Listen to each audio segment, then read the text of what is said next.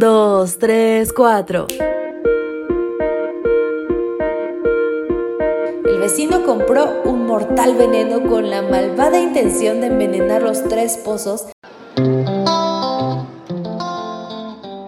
Y llegó la mañana del 25 de septiembre. Sean todos bienvenidos. Qué alegría nos da recibirlos a todos en este momento devocional en el que aprendemos y podemos explorar de la palabra de Dios junto con grandes mensajes que son de ayuda para nuestra vida espiritual. Hoy Romanos 8:31 será nuestro versículo base. ¿Qué pues diremos a esto? Y si Dios es por nosotros, ¿quién contra nosotros? Y ese es nuestro título, ¿quién contra nosotros? En 1937 inició sus labores en Medellín, el Colegio Industrial Coloveno, para suplir las necesidades educativas de la iglesia en Colombia. Debido a los problemas con la planta física de la sede, fue necesario comprar una propiedad. Las actas de la unión del 4 de enero de 1940 registran votado que se acepte la oferta de José y Luis Eduardo Vázquez de la porción alta de su herencia arriba de la vía hacia Aguas Frías. El noral consiste en 28 cuadras por la suma de 20 mil pesos por propiedad del Colegio de la Unión. El pago será tan pronto como los herederos tengan satisfactoriamente todos los certificados para un título claro, incluyendo la mitad de los derechos del agua con el señor Sierra, el propietario vecino. Nadie sospechó que esta nota final de compartir las aguas con un vecino serviría para demostrar más adelante que cuando Dios levanta bandera en favor de su pueblo, nadie puede ponérsele. Al establecerse en esta nueva propiedad, hubo personas que declararon su abierta oposición a la naciente institución. Fue entonces cuando cobró importancia el asunto de las aguas compartidas con los vecinos.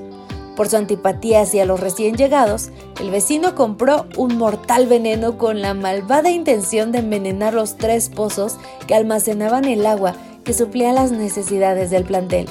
Estos pozos estaban cerca de los linderos de su finca. Esta persona hizo sus planes calladamente y una vez tomada la decisión de ejecutarlos, comenzó a buscar la ocasión propicia para hacerlo. Por eso guardó el frasco del veneno camuflado entre sus medicinas. Una noche este malévolo personaje se enfermó. Su esposa, que no sabía nada de la maligna idea que su esposo tenía en mente, en lugar de su medicina tomó el frasco de veneno y le suministró una porción para socorrerlo. Aquel hombre comenzó a morir víctima de su odio irracional. En medio de la emergencia, los únicos que le brindaron su apoyo para llevarlo al hospital y tratar de salvarle la vida fueron sus odiados vecinos. Este relato nos enseña varias lecciones. En primer lugar, el mal que le deseamos a otras personas siempre nos causará más daño a nosotros. En segundo lugar, cuando la protección de Dios está sobre ti, no hay enemigo que pueda dañarte. Arroba Dios te dice hoy, si yo estoy contigo, ¿quién podrá contra ti? Mi querido amigo, si Dios viendo desde lo alto nos protege y está al pendiente de nosotros, ¿quién podría pasar por encima de Él? ¿Quién sería más poderoso que podría burlar su vigilancia y su amor? Te aseguro que nadie, todo está bajo su control.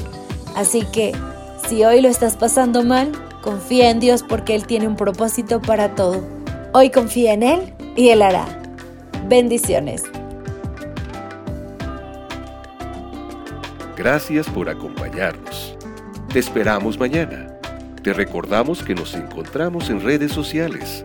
Estamos en Facebook, Twitter e Instagram como Ministerio Evangelike. Y también puedes visitar nuestro sitio web www.evangelike.com www.radiomaría.com.